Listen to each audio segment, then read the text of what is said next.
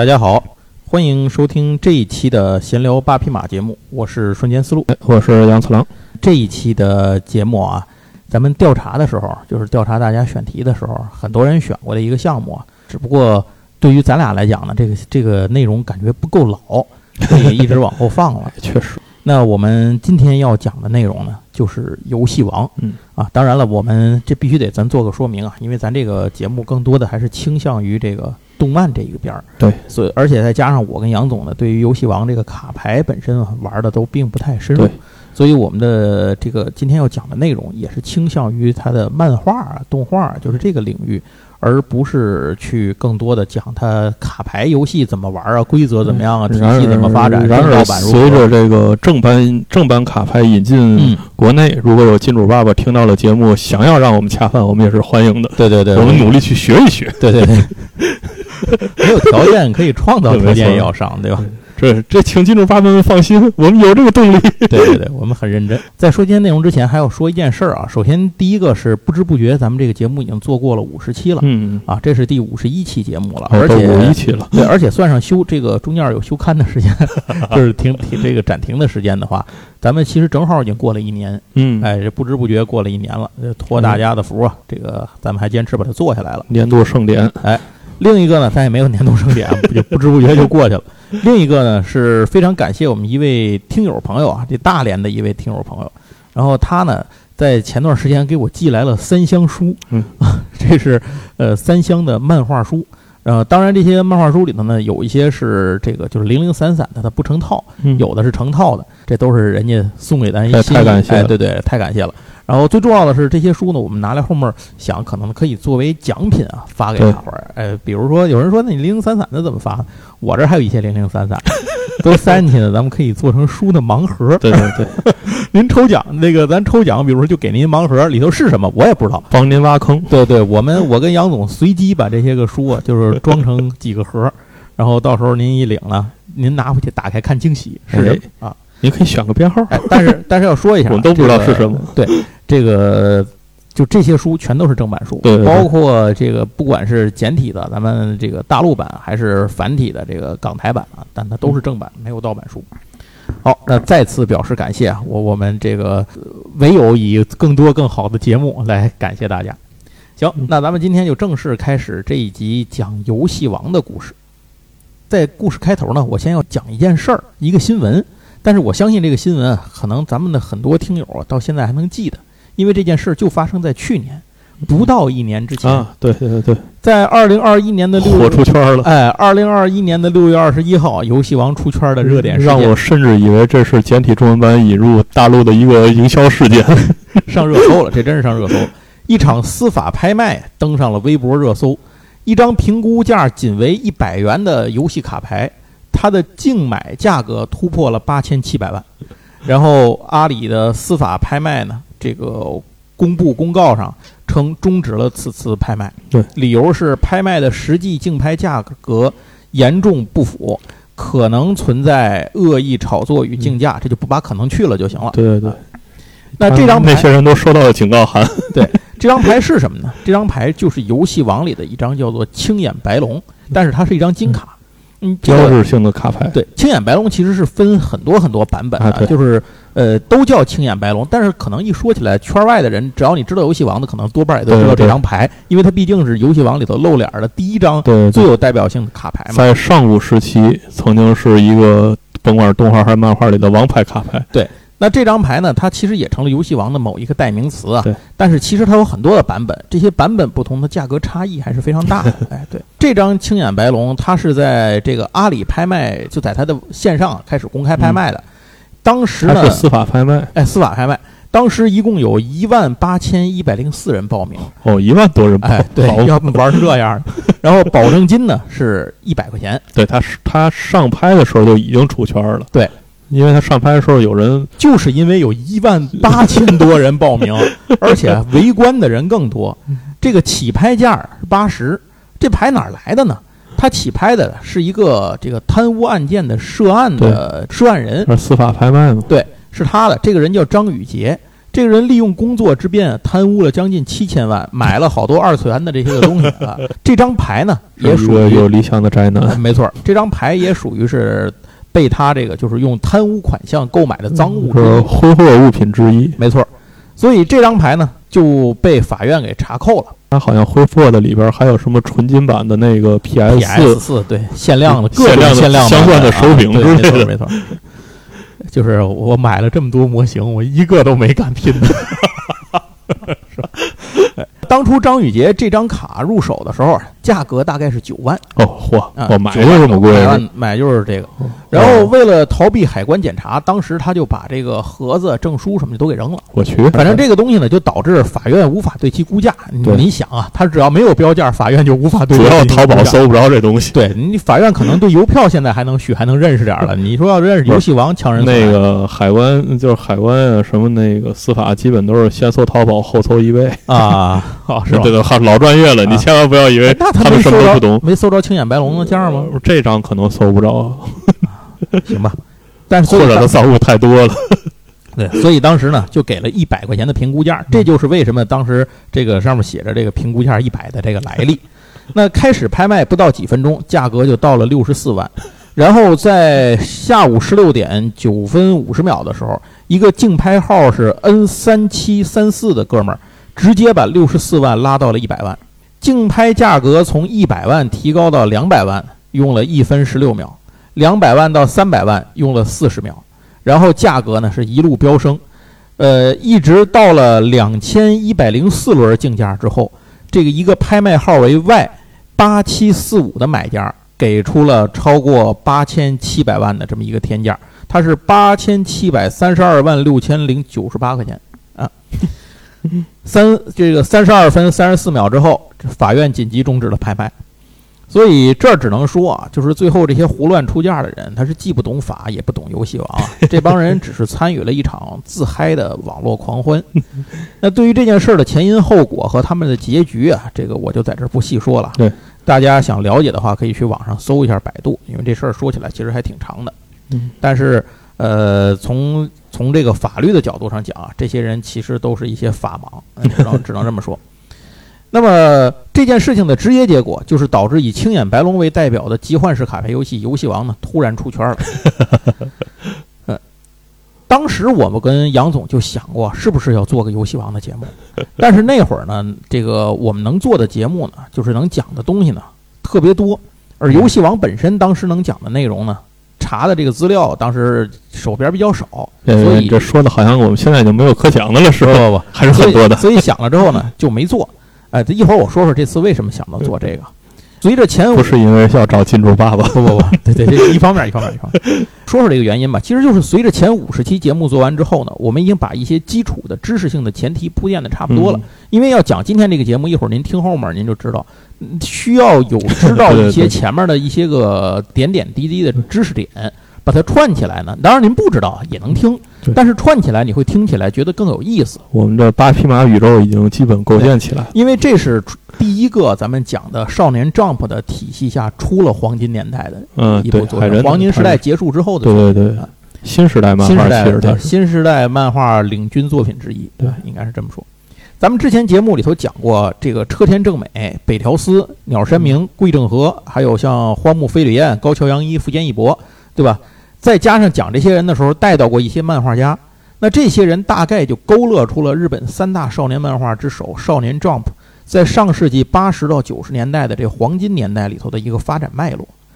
到富坚义博结束《悠悠白书》的时候，咱们还说过，说那会儿呢，少年 Jump 编辑部跟富坚义博还是一个死磕的态度啊，就是他们觉得这个少年 Jump 属于家大业大，有的是洋蜡嘛，就是你富坚义博确实挺牛逼的，但是你也不能这么不给我们面子，是吧？你不愿意画拉倒，我们起码这还有龙珠，还有篮球飞人，哎，对吧？龙珠还能再连载一段，连载个两年三年的可能。嗯然后那篮球飞人能连载啊，因为你起码全国大赛那少说算算打完打个三五年的不算多吧。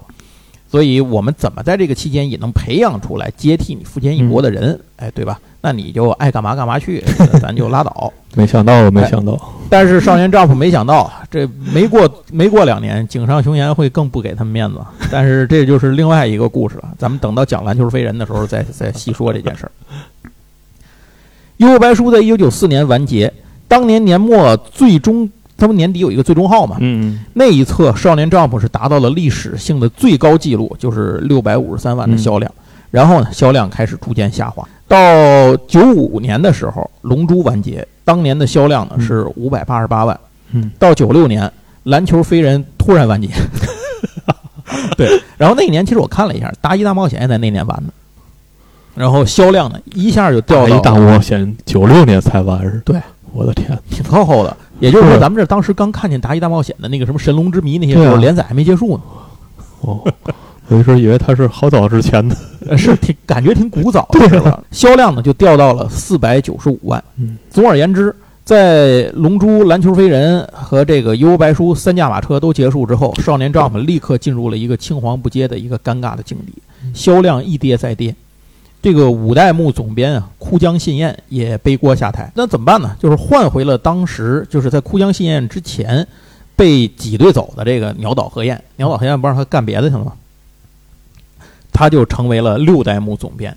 听过我们前面节目的朋友都知道啊，这必须得听过前面节目，你才能对得上这段怎么回事。对，鸟岛这个人对鸟山明是有知遇之恩的他们两个人的交情莫逆啊，这是非比寻常。另外，桂正和也是鸟岛和彦领进门的，嗯。并且强迫桂正和从想画超级英雄漫画改画了美少女漫画，救了桂正和哎救了，桂正和，从而创造了一个在《龙珠》《幽白》和《篮球飞人》这就是这些神仙满天飞的年代里，能够稳定获得自己的一批一批读者支持的另类的 Jump 画家。哎这就是桂正和，但是鸟岛因为之前和三代目的西村繁男、四代目的后藤广喜啊都不太对付，因为路线之争嘛，这个咱们说过很多次了。对对所以本来在五代目的时候，按总编啊，无论是按资历还是按论成绩，都该轮到他了。结果就硬是没给他，嗯把这个总编辑呢给了鸟岛的后辈，就是在鸟岛之后进这个少年嗯 Jump 的一个、一个人，就是库江信彦嗯。当然，枯江信彦也很有名啊。结果鸟岛后来这不是回来了吗？对吧？这王者归来了是吧？那库江信彦呢就被先后调任到另外两个集英社旗下的杂志当总编。呃，如果您了解这日本公司里的派系斗争失败之后的这种境地处境的话，就大概可想而知库江新彦在当时的一个情形是个什么样。不了解可以去看半泽直树，哎，半泽直树、岛耕作这些 您都可以去通过这些了解一下。叫外调，对，叫到支行平级调动，把你调到一个诡异的地方。就是其实就是这这个明着平级调或者明升暗降，这都有可能的，或者给你架空闲职。其实不光日本，咱们这儿其实是一样的。就是，但是日本的派系这种更明显一些，就是你当那会儿，尤其你看岛耕作那会儿，一旦竞选社长失利之前那波，就大伙儿开个会，你你就就拍拍手散伙就完了，对吧？呃，各找各妈去吧，没办法了。在这几年里头呢，互相信彦日子过得肯定就不太舒服啊，所以他就一直忍到了两千年，就是千禧年。最后，枯江新彦就属于这种一咬牙一跺脚吧，就拜拜吧你们，我我也不跟你这儿对付了。那么他呢，就带着自己当年做责编时带出来的两个漫画家，一个是袁哲夫，一个是北条司，嗯，那一起离开集英社，就另立门户去了。还是那话，以后我们一定会有一期专讲集英社的，哎，不是专讲少年 Jump 啊，应该这么说。那说了这么多呢，还没讲到游戏王是吧？别着急，快。话说这个鸟岛和彦上任之后，就开始在选题上有了一些和以前不一样的路线。嗯很多之前看起来不够那么王道、不够满足少年 Jump 正统的那个热血风格的作品，开始在鸟岛的拍板下呢开始上马。那么，为了挽救一路走跌的少年 Jump，这些改变是必然的，否则的话，那你直接接着哭江信彦干不就完了吗？对吧？何必把它换回来呢？举个例子啊，鸟岛必须找到一个能够扛起大旗来顶替之前三驾马车的人气作品。嗯那个当然，后来我们也知道，最后扛大旗的为首的这个顶旗的就是《海贼王》对呃，One Piece 为首的这么一众新时代的作品嗯。这些作品里头，你比如《火影》，对吧？对也也是这里头的。死火海，哎，死火海这些作品里呢，还包括了一个，就是一九九六年开始连载的《游戏王》对。那这说到这儿，咱就可以先回忆回忆《游戏王》这个段子啊。杨总最早什么情况下见着《游戏王》？你是先看的漫画，还是先玩漫的卡牌？画漫画，我啊肯定不是先玩卡牌？我都不是，我啊我没玩过咱们这儿的盗版卡，其实你你我你玩过卡牌？我知道。玩过卡牌，那你是在哪儿玩的？我在加拿大时候玩的，哦，雷震打？雷震呃雷城，雷震啊，哎，啊听这节目的小伙伴好像不知道雷城的段子。呃，咱下回有机会讲卡牌人生的时候，咱补一下。我们后面会录一期卡牌人生的，给大家讲一讲。杨总就是有一段时间出国，在加拿大雷震大师啊，雷城，雷城在雷城待着。那个主要玩牌那两年都在那儿混的，是吧？对对对对，万智牌出成绩也是在那儿。对对对。那你去那儿不是玩万智牌吗？就是你你是怎么会在那儿玩了游戏王？我是因为这个详细的回头专门录啊，我大概游戏王这段就行。对，大概就是因为当时没找着万智牌组织，然后我尝试了，我行吧。但是我诡异的发现了一个玩游戏王的组织。这是他们牌店里吗？那对他当时是两大牌店，一大牌店主要是玩万智牌，嗯，已经把市场占走了啊，所以另外一个牌店呢，就只能去组织这些其他的卡牌游戏的比赛，拾漏是吧？啊，对，捡漏。所以当时他差异化经营啊，差异化经营，差异化经营。对，因为城市太小了，所以不要会恶性竞争。雷城有多大？就多少人口？十七万人口啊！嚯，这么大！大我省我省第二大城市，省会哪个省？萨斯卡彻。那个回头再详细讲讲我们讲我们村的事儿啊。那个反正就这村里呢，就这两就这俩小卖部。这小卖部 B 呢，现就组织这个其他卡牌啊。所以当时我不光玩游戏王是吗？呃，不是，是都在市中心啊。但是你为什么不去那个？您那没那我们找不着了，没找着，没找着，明白明白。那个搬家了，所以就剩这个了。那你在见着卡，就是见着这个卡牌之前，等于你先看的漫画。我看的漫画，漫画我看的很早。漫画啊，看过漫画，我看挺早的。你是看盗版的是吧？肯定是盗版，那阵儿肯定是盗版。大概是大本小本四品一，什么情况？大本还真不是小本儿，呃，还真不是小本，也不是四品一。我印象里就是正常的漫画的大小。讲到哪儿？你还记得吗？讲到开始跟海马打完了。那后挺靠前的嘛？那个神左手、神右手也都有，那不就第二第二部分结束了？对呃，对，就反正前面那一段，就最开始玩戏剧五外玩具的那块儿也有啊，那那块儿我印象特别深。然后后来就，对对，我后来看着这漫画还奇怪，怎么后边光玩卡牌了？那些那些我喜欢的各种玩具都哪儿去了？所以这事儿感觉就是在日本市场，反正我要是去日本，可能属于比较小众的人啊。日本的读者就对这些个咱们俩所说这个稀奇古怪的这些东西反响不太好。啊，对啊，他因为他后来为什么只画卡牌了，对吧？那必然就是市场调研实际上前面也出过玩具，后来不太成功。就他那个有一个，我记得是一个小方盒，然后打开来里边有个可以走格的那个。他好多好像都都出过一些小。它里边就有一个，我我我那阵儿看漫画的时候特别喜欢的一个游戏，就是嗯，也是一个盒子，里边有棋子儿，相当于那怪兽射棋子儿，然后也有能力，然后那怪兽可以实体的在那个实体的走。哦，我操！那然后互相互相对战，然后它那个是六格六面嘛，就是你等于是个骰子，那骰子盒打开来出来那就是地图，然后你互相对战，就是每个人打开来那骰子之后，那地图拼在一起，然后互相对战。那个做的特，那个做的我觉得设计特别好，听起来挺不错的，但是产品不是很成功 啊。行吧，没太热卖。我最早看见游戏王，我玩的是牌，就是我知道它有漫画。但是我我我不跟你说，我们活动是个漫画店嘛，对对对，所以我必然知道它有漫画。嗯，但是我也不为什么，可能是因为初期的时候，我不知道大家有没有印象啊？游戏王的画风其实是一路转变的。对，在一开始的时候画，你包括那个暗游戏。嗯，他那个造型其实也不显得那么牛逼，后来看着巨帅啊！就出来以后那个你要是看，你要是玩牌在先，你会觉得那漫画前面怎么没有牌呢？对，而且这这我还想说后面这事儿，还想还想继续往下说。就是我一开始看那个漫画是我看不进去，所以我就没看。然后后来呢，这个在店里头，大伙儿不都玩万纸牌嘛？有的时候来租漫画的小孩，他那个店，我们朋友那个店是往外租漫画的啊。天津可能有朋友知道这个，以前也许玩动漫的知道叫青鸟之翼这家店。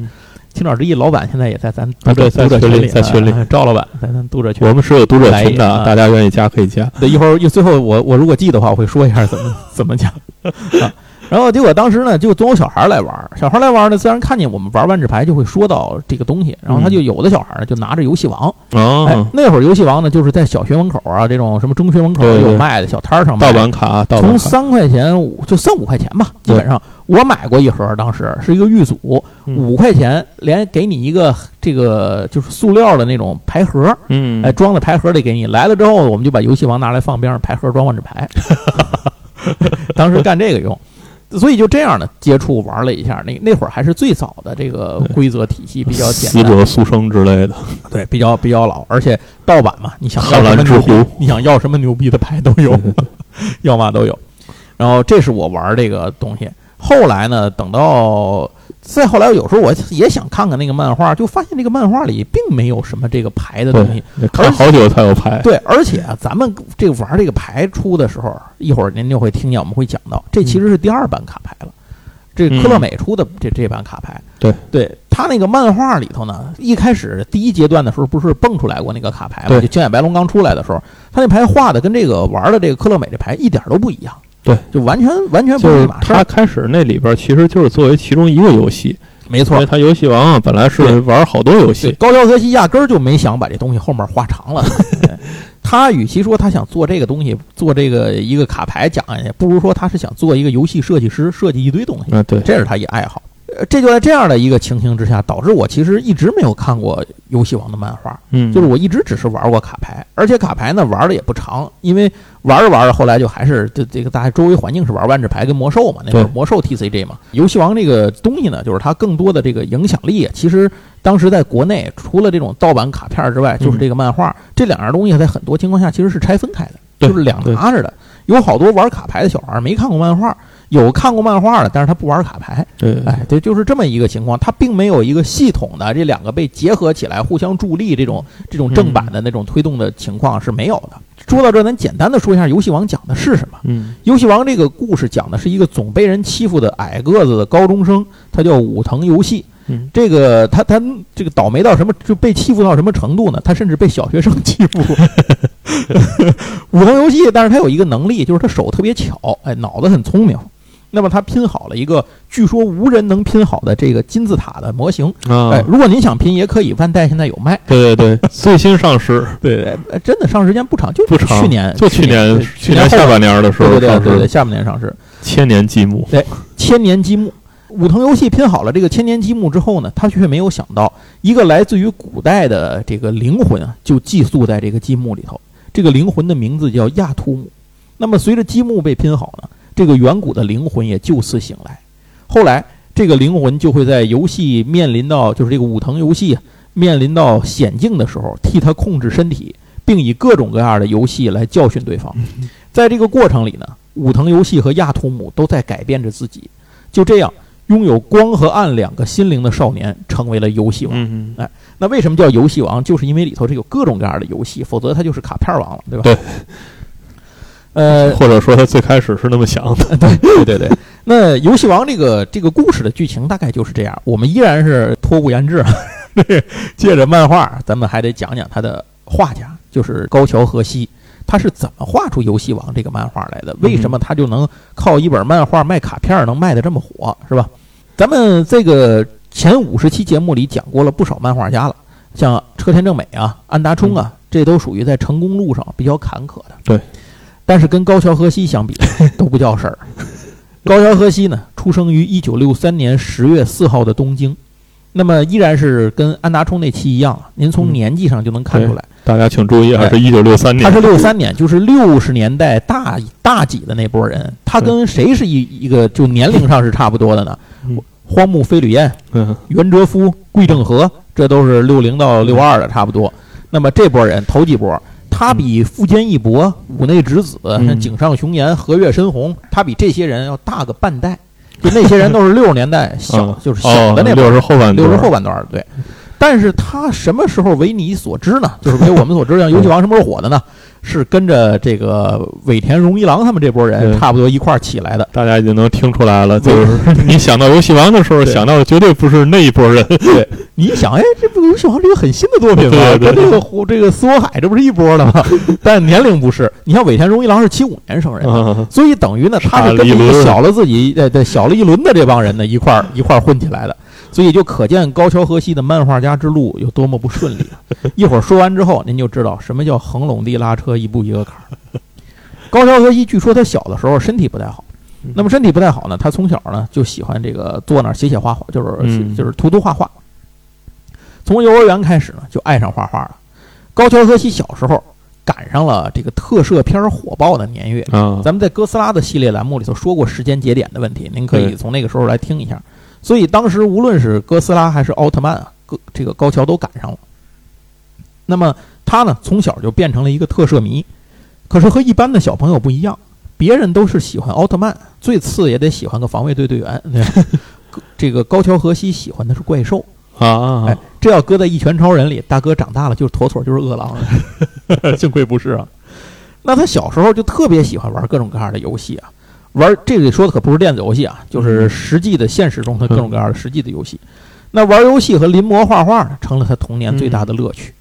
在高桥和希上三年级的时候，他就拉着自己的一表哥画了一本这个同人志。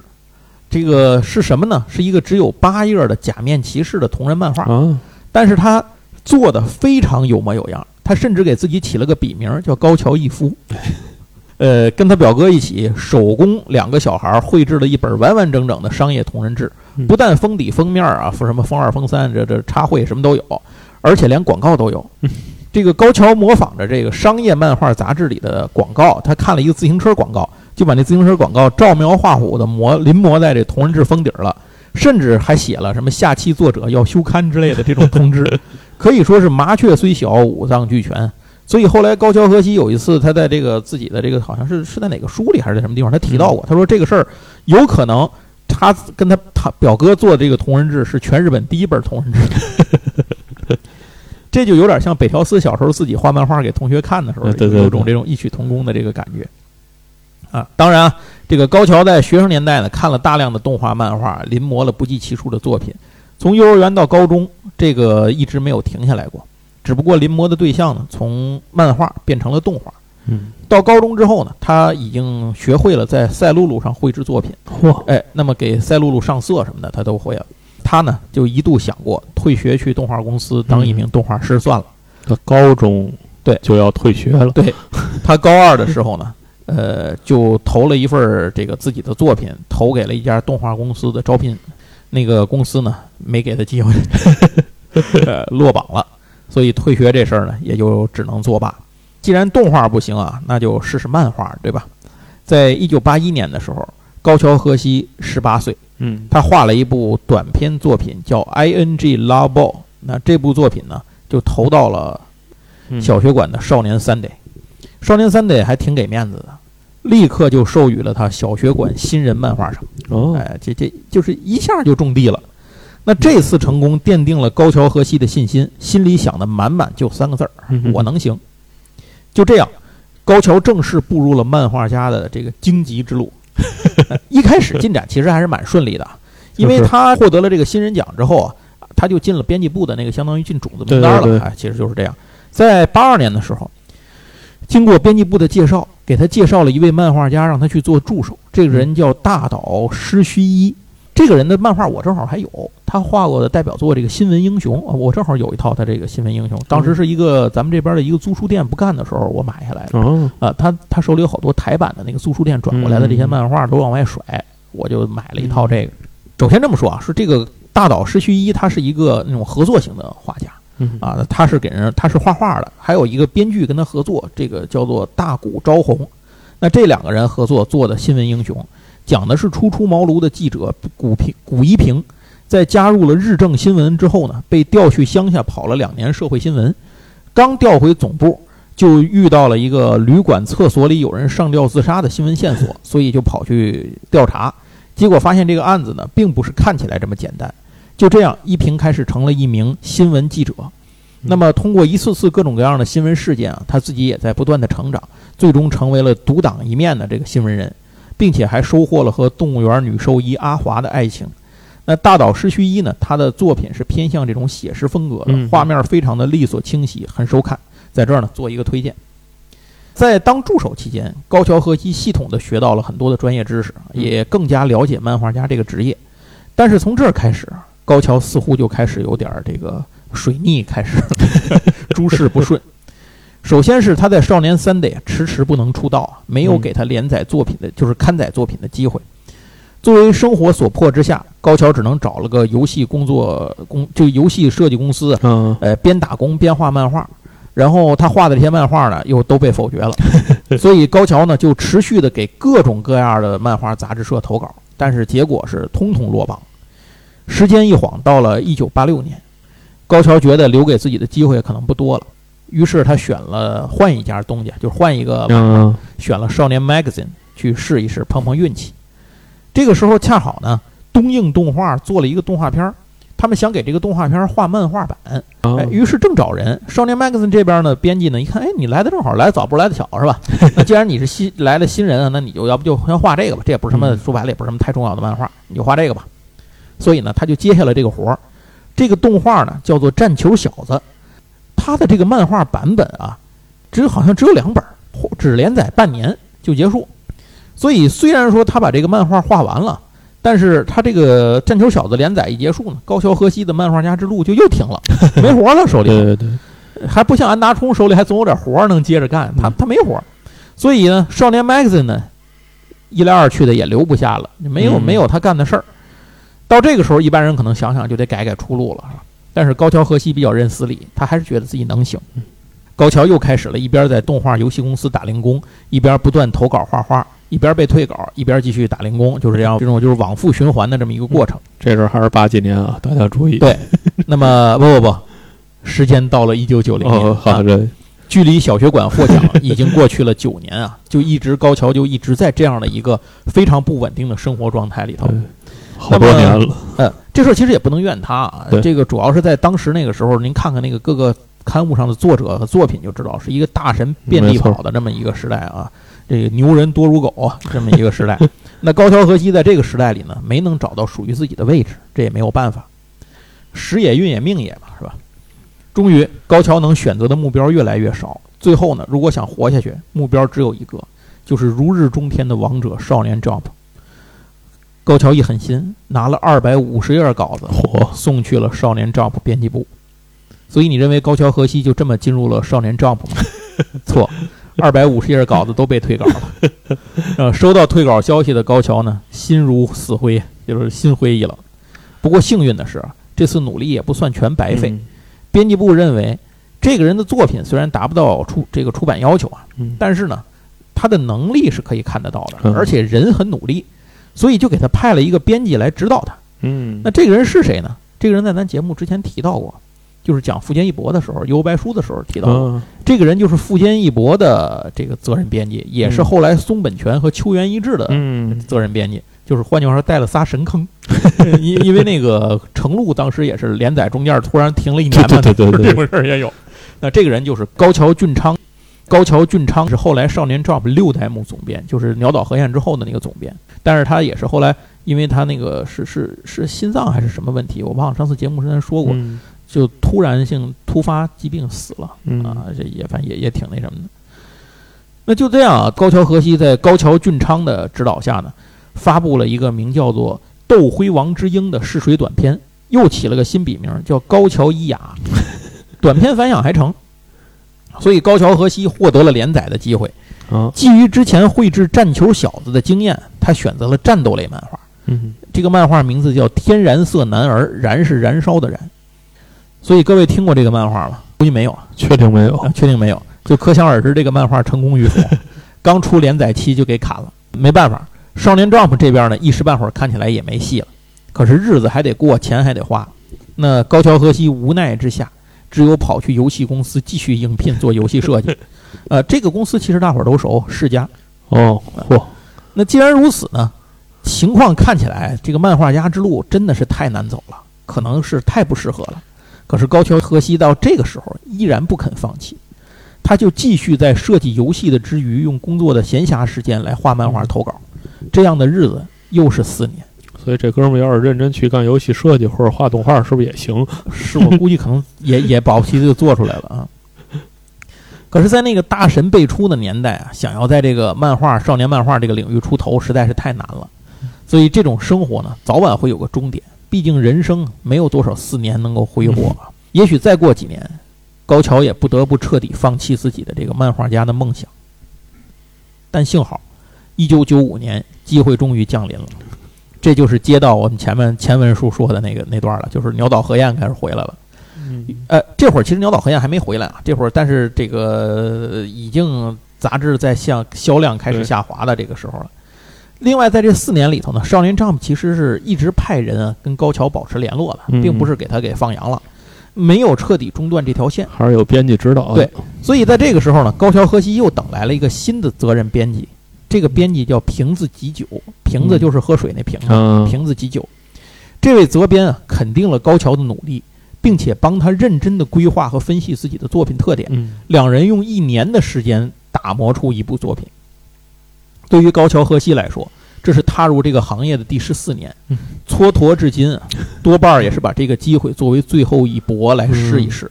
毕竟此时此刻呢，他已经三十二岁了，就是不可能也不甘心永远在一个行业里头当陪衬。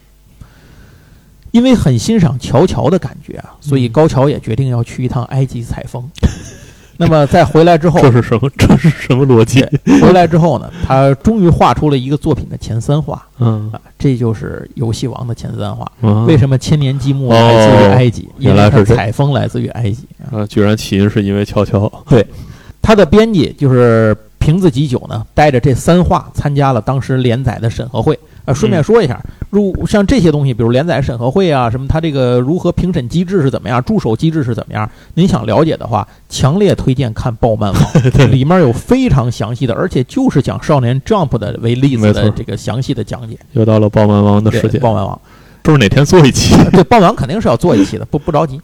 终于在忐忑中呢，传来了好消息，连载通过了。嗯决定连载。呃顺便一提，这个瓶子吉久后来是少年 Jump 时代目总编，哦在爆漫王里他出场过，就是原名原姓画过他哦，就是瓶子是吧？啊，就是瓶子、哦啊，你没反过来是吧？我没反，我觉得这名字好像很熟的样子。就是他啊。哦，一九呃对那个少爆漫王里鸟岛和彦 对对对对对，那一九九六年的四十二号杂志上，游戏王正式登场，少年武藤游戏的时代开始了。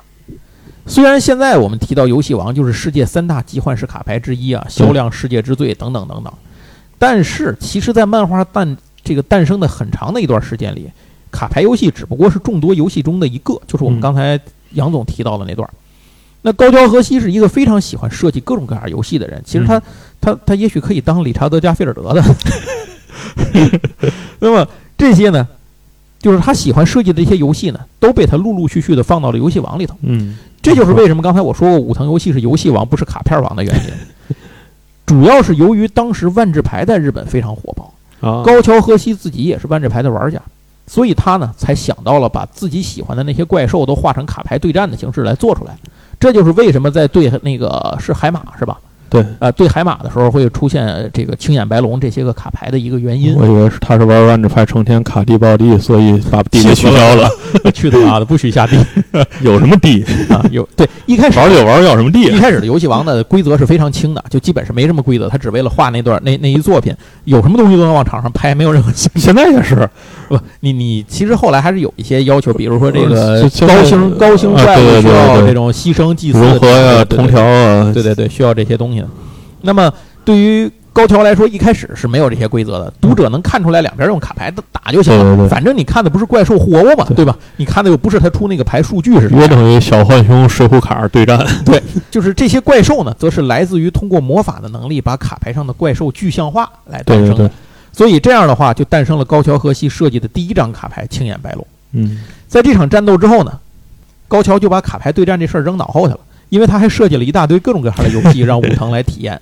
但是读者不这么觉得。刚才咱们这个一开始的时候也提过这事儿，这个游戏王的人气就下降了，就大伙儿就还是想看卡牌，就觉得那段卡牌挺有意思的。都是玩卡片的心。没办法，高桥和希只能啊，这个响应读者的要求啊，就是爸爸说的对。那么进入了 让故事进入了一个新的阶段，用卡牌对战这个来进行这个后面的这剧情。对于这些卡牌设计呢，也有了更详细一些的设定。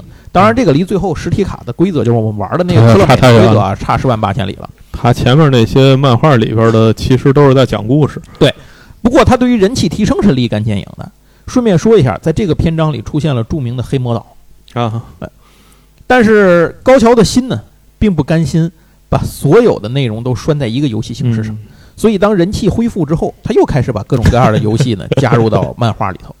同时，作为另一个这个千年神器持有者也登场了。啊，呃这个人呢，带剧情带来了跑团类的，也就是 TRPG 游戏。对对对，这个设计灵感呢，都是来源于能很明显能够看到来源于《龙与地下城》没错，呃 D and D。武藤和这个暗游戏呢，也是第一次面对面的见面了，同时也是他其他那些队友头一回知道，哦，这这小子身体里头还有一人，就是第一次知道暗游戏的存在。而且在这个时候，另一个好消息传来，东映动画决定把游戏王动画化。啊，这个时候，动游戏王连载了才也就一年半，嗯，就是这么短的时间内出动画，这是一个非常罕见的事儿。好像上一个我这么说的时候是圣斗士，就是非常罕见的事儿。为什么呢？跟圣斗士的道理一样，能出周边儿。嗯，就是东映看中的是这个游戏里简直就是一个周边集锦，就 是你只要把这个东西能捧火了，就是屎也能挣钱，哎，就是这样。实际上他们也出了不少。于是，一九九八年四月，《游戏王》的第一部动画播出了嗯。但是出乎意料的是，这个动画没能带来什么人气的提升，嗯所以也无法刺激周边买卖，就是周边的火爆嗯，啊、就是没有达到预期。但这个时候，B 财团站出来说话了。原来万代看上了漫画里的卡牌游戏的潜力，就是根据这个卡牌呢，设计出了实体卡牌，嗯，这就是历史上的第一代游戏王卡牌。这并不是我们后来玩的那个版本，对这毫无关系，两者这个版本其实玩不了。这个版本对这个版本基本来说就是小浣熊，对，买来看这画是，真干脆面，没有什么实际的游乐的这种乐趣，所以市场反响平平。就是大家去看奥特曼的收藏系列，不是竞，不是对决系列。对那动画和卡牌的双实力啊，加上高桥自己在游戏设计思路上的枯竭，以及读者对卡牌，对它毕竟它不是二 K 是吧？那么以及读者对卡牌和这个就是对战剧情的喜爱，最后让高桥决定，要不干脆就画卡牌吧，别拧了。于是卡牌对战彻底成了游戏王的主角。尽管此时规则还是漏洞百出，嗯基本还是看场面和剧情啊。对，呃，但是呢，毕竟这个故事整体的重心都彻底的转移到这个方面。就这么说，高桥和希真的是在漫画连载的过程里不断的完善对战规则的。这嗯包括像决斗盘啊、陷阱卡呀，然后祭品召唤啊这些东西，都是陆陆续续的在这个时候完善做出来的。与此同时，卡牌的版权从万代转移到了科乐美。没错。科乐美呢，就是万代现在肠子都会清了。哎，那么 K 社，K 社呢接过了 B 社的班儿，他把这个卡牌定义成了一个这个呃有独立漫画背景故事的集幻式对战卡牌游戏，而不是之前 B 社定义的周边收藏对。对对，也就是说，呃，这个东西是一个理论上可以无限推出扩展的 TCG 游戏，当然它叫 CCG 啊，这意思是一样的。完善奥特曼英雄对决。完善和修订了很多规则，增加了卡牌属性、稀有度等元素。嗯，九九年二月四号，游戏王第一弹发售。哦，九九年第一弹发售。对这就是我们熟悉的游戏王卡牌诞生了。虽然这会儿规则其实还非常的粗糙，漏洞也有很多，但是毕竟可以玩出乐趣了。没错，可以玩了，对证明。于是，很快成了一种出圈的游戏产品嗯。就这样，游戏王开始做火箭了。在这个年代，青眼白龙还是很厉害的。九九年，游戏王当年的各种总收益超过了二百一十亿日元。哇，出来就这么火。对，高桥个人纳税四点零三六九亿日元，在漫画家年度纳税排行榜上挤掉了鸟山明、高桥留美子等人啊，排名第一。单就说这个个人收益而言，已经甩开了少年 Jump 其他所有人不知道多少条街了。就是然后被大家各种瞧不起。你这个，你这个臭卖卡牌的。你卖卡牌的，假装画画的是吧？就是这里头包括像呃死火海这种啊，就是嗯就是虽然它的人气度没有那些，销售量漫画销量没那个高，但是它的产品的总收益比那些可高的太多太多了。此时，高桥和希在漫画圈里头已经摸爬滚打了十七年，终于成功了。后不是因为漫画，对后来的故事里，其实你也不能那么说，没有漫画也，他后面还还是因为漫画还是因为漫画。那么后来的故事里呢，高桥还是忍不住去尝试了一些新游戏，但是最后还都是自己又又润回到卡牌上来了。呃，在再次回归之后，这个回归卡牌这条线之后呢，这种献祭规则也被确立下来，嗯，然后还有其他的规则得到修订和细化。另外，新动画播出了。啊，两千年的四月十八号，新的一动画《游戏王 DM》推出。哦，这个剧情并没有重置，而是直接承接了之前的，就是上一部那个动画的对，结接尾，着走。就是 TRPG 那个结尾，然后接着往后讲。但是这次漫画里，这个动画里头呢，被统一成了只有卡牌对战这一种形式，对对对，而且最重要的是，把动画里的卡牌都替换成了科乐美实体卡牌的样子。嗯，因为即使到了这个时候，漫画里的卡牌也不是科乐美那个实体游戏的样子。还是不一样。对那么，漫画、动画、卡牌三驾马车实现了商业上的联动啊！漫画第二十二卷的销售量达到了两千一百万册，卡牌销售量更是不可思议的攀升。两千年，游戏王整体相关收益将近七百亿日元，这个高桥和希个人纳税额度达到十点九八亿。这个卡牌游戏随着动画的出海，被推到了全世界。逐渐成为能和万智牌平起平坐，甚至至今仍然畅销的三大 TCG 之一。杨总就是后来你就是两千零几年的时候在加拿大看到的，你玩是英文版，英文版，它英文和日文是不能混的。哎，对对，这跟万智牌不一样。对，它各个语言版本好像都是独立着走。对，现在我不知道什么情况，对，现在不知道了，就是零几年的不玩也不清楚。不过高桥和希并没有被胜利冲昏头脑，他后来看到漫画的人气在过了顶峰之后，开始出现了持续下滑的情况，就决定完结作品，嗯，并填上之前的一些坑，理顺游戏王故事的各种伏笔。我也是，他觉得我反正已经手握卡牌版权，我已经不在乎漫画怎么样了。不不不不不，交代了他他主要其实最后的结尾是一个，还是有点类似于。讲的是之前的事儿，就是这些东西都是怎么来的，回到古埃及去去讲这些事儿，不是还是很完整的把漫画完结了，对，一个比较顺利的结局。零四年的三月，《游戏王》连载结束，单行本呢一共是三十八卷，嗯，那么到零八年，漫画销售量呢累计达到了三千六百万册，这个销量在当时的记录漫画记录里只能说是还不错，但是呢，毕竟你也没过亿是吧？可是架不住 TCG 那边能够疯狂吸金。到二零一一年，游戏王卡牌以累计销售量二百五十一亿七千万张的记录创下世界纪录，而且还创下了一场，就是创下了一个同一场比赛里有四千三百六十四人参加的世界纪录。这个记录过了好几年之后呢，才被万智牌的四千五百人打破。现在到了后疫情时代，我觉得这个记录应该也就这么回事儿，应该就这么回事儿。而且关键是他们也都开玩是玩电子产品。对对对。不过高桥和希结束连载，就是你想这么火的东西结束连载，嗯，编辑部肯定不同意，对吧？他为什么能结束呢？还有一个原因是身体原因，因为工作压力过大，长时间的持续高强度工作，高桥和希有一天突然吐血昏倒，吐血超过二百 cc，好嘛？紧急送医之后，发现是胃溃疡大出血导致的，所以呢，这个当时也没办法，毕竟命要紧是吧？就就他他说想结束，那就结束吧。所以就导致最后结局的部分其实多多少少还是比较仓促的。据说有一些高桥和希当初预想的东西没有画出来，这事儿就完了。那么到这儿呢，漫画《游戏王》和高桥和希的故事就讲完了。呃，其实应该这么说，是高桥和希画《游戏王》的故事讲完了，但《游戏王》没有完。哎，《游戏王》呢，这种就是这种吸金的东西放在那儿，不可能没人就没有人管，是吧？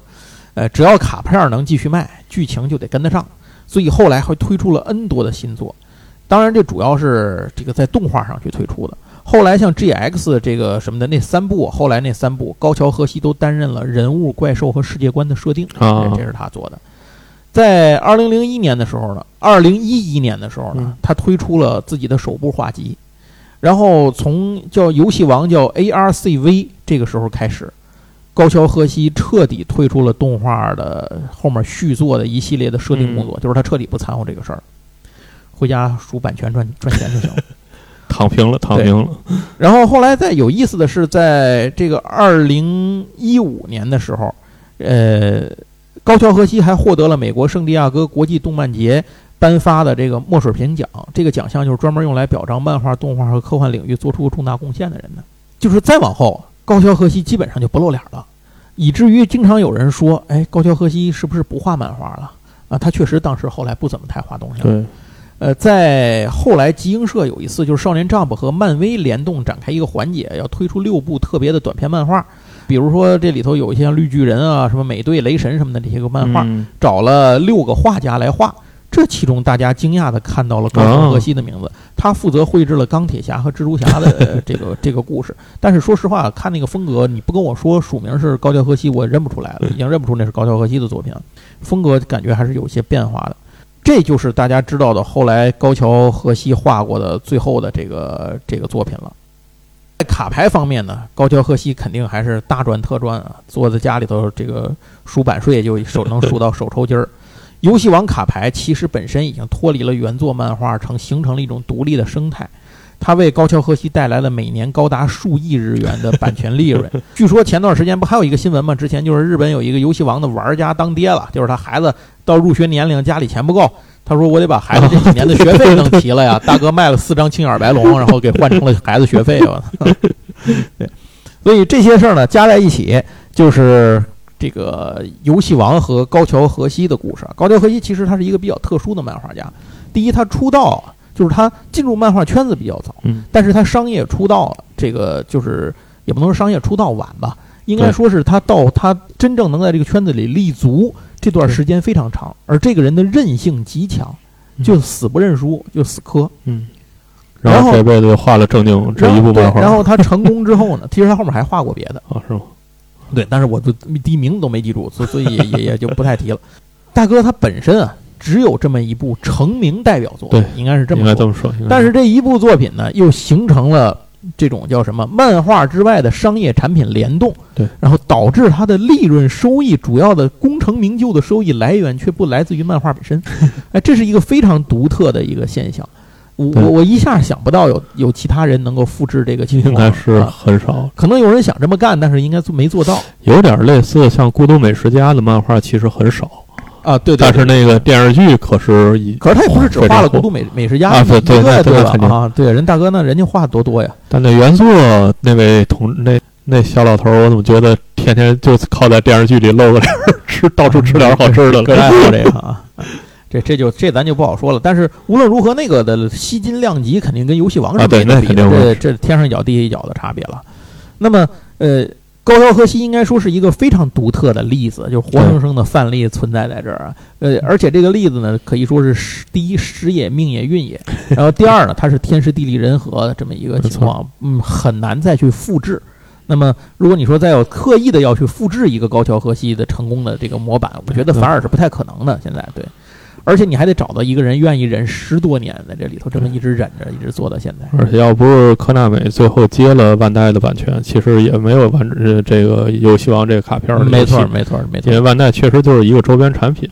对，就相当于在前一段的时间里头，在这个漫画连载的前一部分的时间里，这个高桥和希就是我想画各种游戏，啪一嘴巴不行，画卡牌，然后画画卡牌，我现在可以画所有游戏了，啪又一嘴巴不行。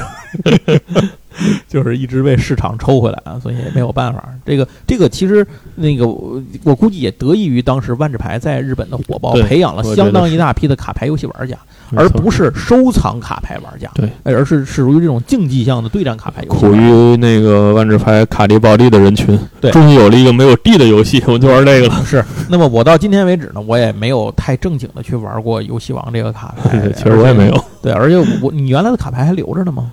我英文版的可能还有一些牌啊，因为但我那玩的时间时间很短，就是两三个月的时间。就是我我有一张，我好像只有一张很正经的这个游戏王的卡牌，是我之前在日本买那个卡牌类的杂志的时候那里头送的。然后这张牌是一个，我记得画的是一个隐形战斗机 F 幺七一样的一个隐形战斗机，我也不知道那张牌是什么。能不能用，好不好用，值不值钱，我什么都不知道。哎，搜一搜，万一值钱呢？对，我都没有想过去搜这件事儿，反正就那么在那儿一直放，留个念想吧。因为游戏王的那个尺寸不是跟别的牌不跟那个一般的万智牌万智牌杂志书送的牌都还挺值钱的。对。这个我估计，反正还挺有意思，看个乐吧。这东西对我来讲，也就是看个乐。哎，那么现在咱话说回来了，说到该买买游戏王的东西上了。一个是前面刚才说过，万代推出去年推出了千年积木的模型，哎，您可以试试。里头除了没有这个封着灵魂之外，剩下都看起来差不多。然后另一个呢，就是咱在哪儿能买着游戏王的书？因为游戏王的漫画啊，这个之前是出过好简体中文的，有正版有正版，是是哪儿出的？浙江人美应该是。浙江人美出的，是吧？也有些年头了吧？应该。应该是。有些年，因为现在市场上也也最近没太搜，我最近没搜，不知道还在没在版，不知道淘宝好不好买，反正给孔夫子找找可能。另一个就是现在台版啊，对，哎，此时此刻这个重点推荐，这正在推出，一共有两盒，是盒装的，盒装，一共有两盒。呃，它是这是个什么版？爱藏版，爱藏版啊，一共多少本？反正这一盒是十本左右。对对对，一盒我记得是十本左右。一共两盒出全哦，十一本，要不然十一本对，一共二十二本，二十二本，二十二本。它是爱藏版的售价，爱藏版的呃漫画的尺寸，嗯，但是整个的做工和包装都相当好，尤其是那个盒。哎，它这个那个盒子太良心了，这东西交货了吗？交货两盒都拿了，两盒都交货了，两盒都拿了。所以如果您喜欢的话，您现在可以去淘宝上直接搜一下下单，就是我们说那国家队那个这种，就是它是正经可以引进的那个作品，您就可以放心大胆的去买啊。这个买完现在是现货，一如果您现在看见卖的应该都是现货，就可以寄到您家。哎一盒大概是六六百多七百吧，啊六六不到六百六百来块钱，不到七百块钱一盒，应该是六百，相当于两盒就是一千三百块钱吧。对，差不多吧啊，这意思。行，那这就是到现在为止游戏王能够买到的这个书和玩具方面的这个东西、嗯啊。当然，另外可能还有一些像什么决斗盘什么的，这些我们就不太知道，这些不太懂了。对然后再一个呢，就是等了这么多年之后啊，游戏王的卡牌终于现在有了中文版本啊，没错正式有了中文版。这个我觉得对于游戏王玩家，国内游戏王玩家来说，也是一个喜大普奔的一个事儿。嗯毕竟大家忍了这么多年，是吧？你真要想出去比赛呢，这个还没有牌，你买了外文的牌回来玩又看不懂，是吧？各种各样的这种限制，没有购买渠道被骗子骗等等等等各种各样的事儿。那么现在呢，终于有了。这两年看，就是最近这这相当于过年前后吧，看嗯这个游戏王好像各个店里头啊，牌店里头卖的还其实产品卖的还挺火的嗯啊。我我前两天去牌店里头买万智牌新系列，嗯，哎，就碰上有两个朋友，这个小孩儿买那个这个游戏王的，嗯其实你说小也不小了，我看着可能可能也高中生啊，这这个意思啊。分层嘛，先玩皮卡丘，后玩游戏王，最后进万智牌坑，啊对对很丝丝滑般柔顺。对，或者就同开、三开是吧？也也都可以。所以我看那个店里头，我还特意瞧了一下，这个游戏王的产品其实很丰富的啊，各种语言的版本啊什么的都有。